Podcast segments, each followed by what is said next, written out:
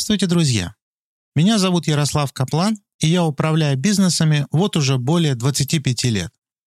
В течение всего этого времени я всегда задавался вопросом, почему одни проекты вырастают в гигантов, а другие погибают.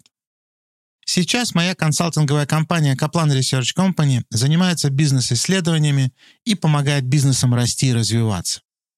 Моя работа в своей основе заключается в том, чтобы изучать успешные и неуспешные действия в бизнесе, а также разбираться с тем, существуют ли какие-либо закономерности в том, как можно сделать бизнес успешнее.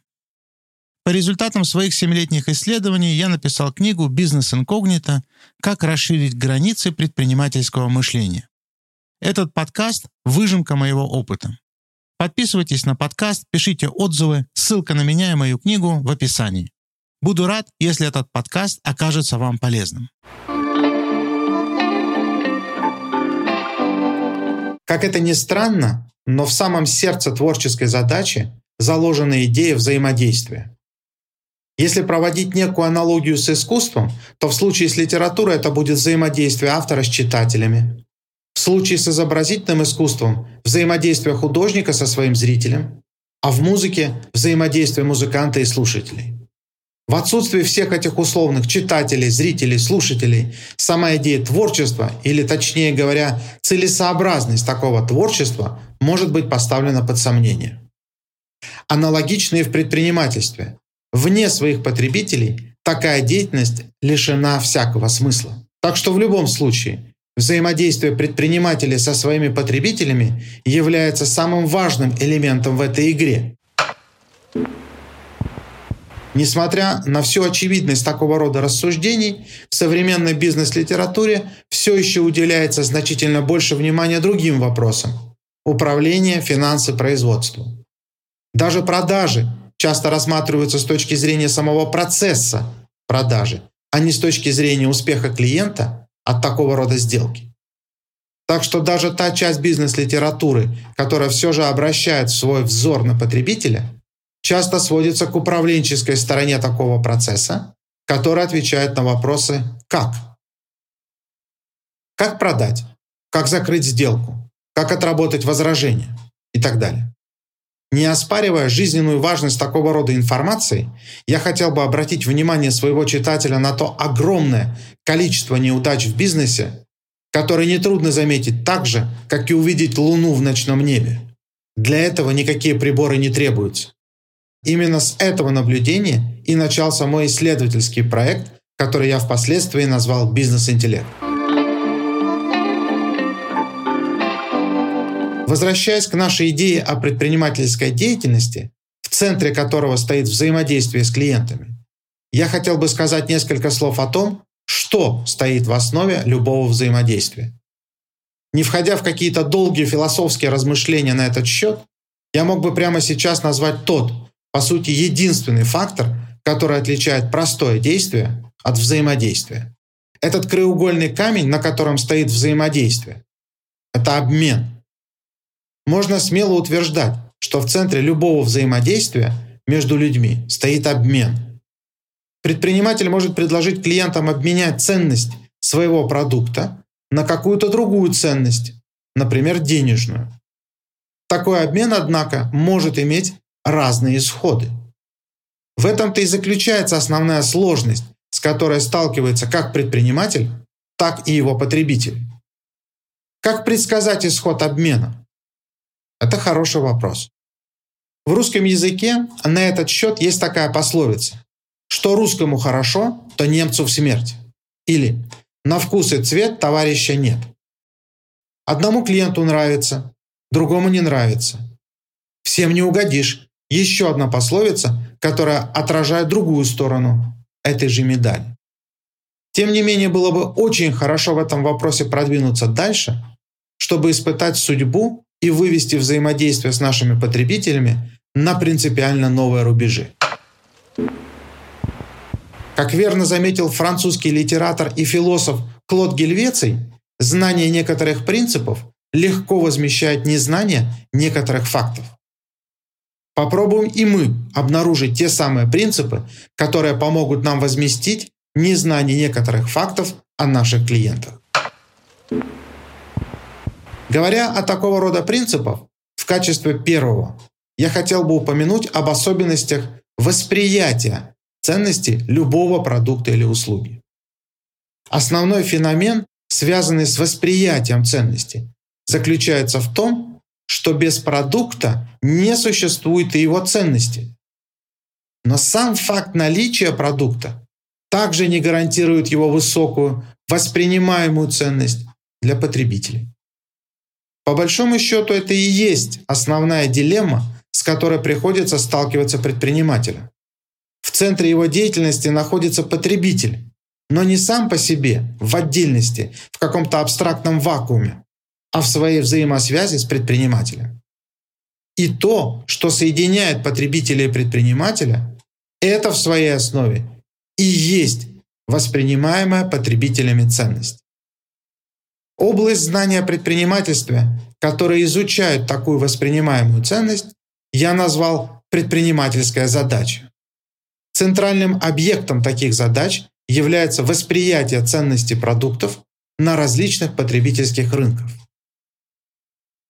Хочу обратить внимание моего слушателя на то, что мы сейчас говорим не о продуктах или услугах самих по себе. Мы не говорим о процессах, связанных с их производством, распространением и продажей. Я сейчас говорю с вами о том, как сами потребители будут воспринимать ту ценность, которую вы закладываете в эти продукты и услуги. Проводя забавную аналогию, мы должны были бы быть способны различить кота и его следы на снегу. Сам кот и его следы – это явление связанное, но это не одно и то же. Так вот, мы сейчас говорим не о самом коте, а о его следах на снегу. При такой формулировке задачи мы вплотную приближаемся к территории, тесно связанной с искусством. Как и в искусстве, в предпринимательстве выбор точки зрения это особый способ думать о чем-то, особенно о том, что влияет на убеждение или опыт другого человека.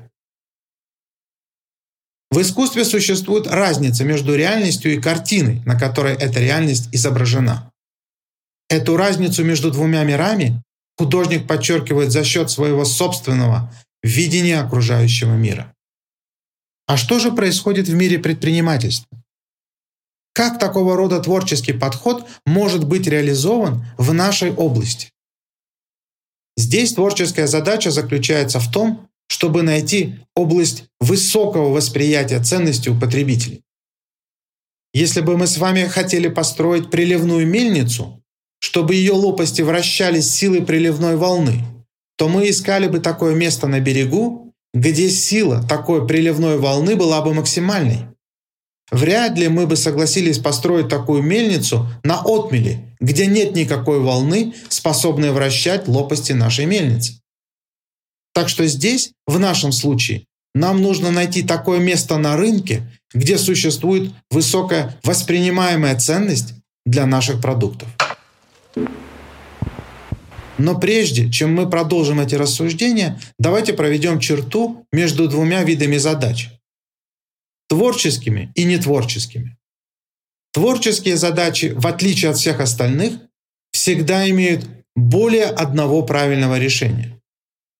А нетворческие задачи всегда узкоспециализированы и чаще всего имеют только одно верное решение.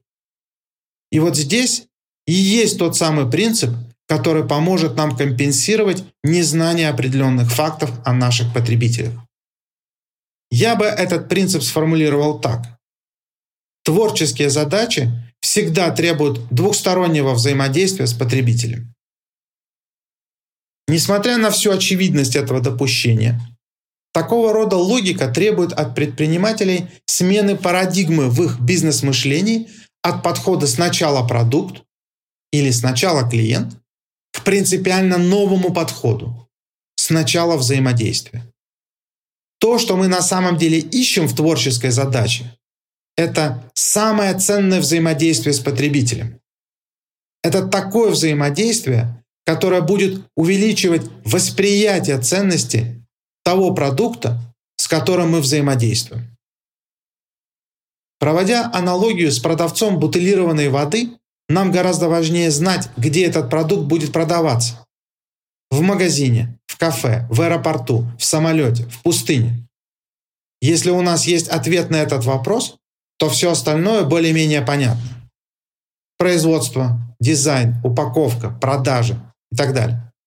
Но при отсутствии ответа на этот вопрос, где это будет продаваться, ценность ответов на все остальные вопросы резко сокращается.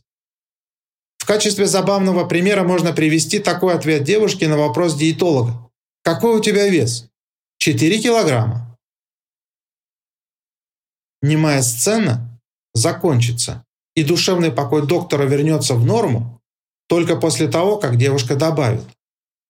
«Я вешу 4 килограмма на планете Плутон. Там другая сила гравитации.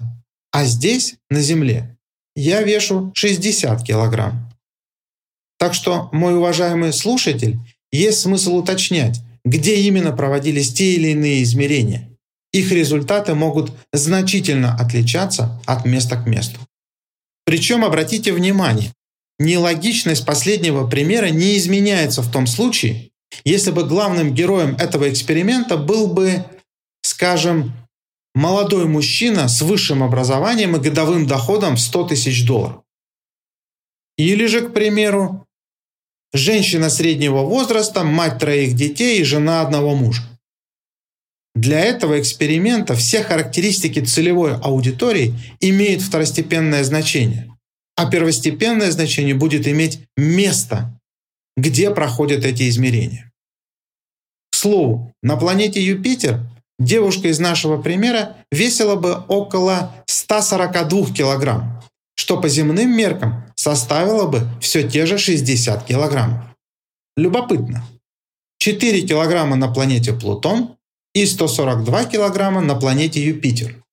Из этого забавного примера мы можем сделать вполне себе научный вывод о том, что пространство, в котором происходит наша деятельность, может оказывать и на самом деле оказывает огромное влияние на те результаты, которые мы с вами получаем. На этом, мой уважаемый читатель, я с вами прощаюсь. До новых встреч. Ярослав Каплан. Спасибо всем за прослушивание подкаста. Подписывайтесь на него там, где вы его слушаете. Пишите отзывы и комментарии. Я буду рад получить от вас обратную связь. Мои контакты и ссылка на книгу в описании.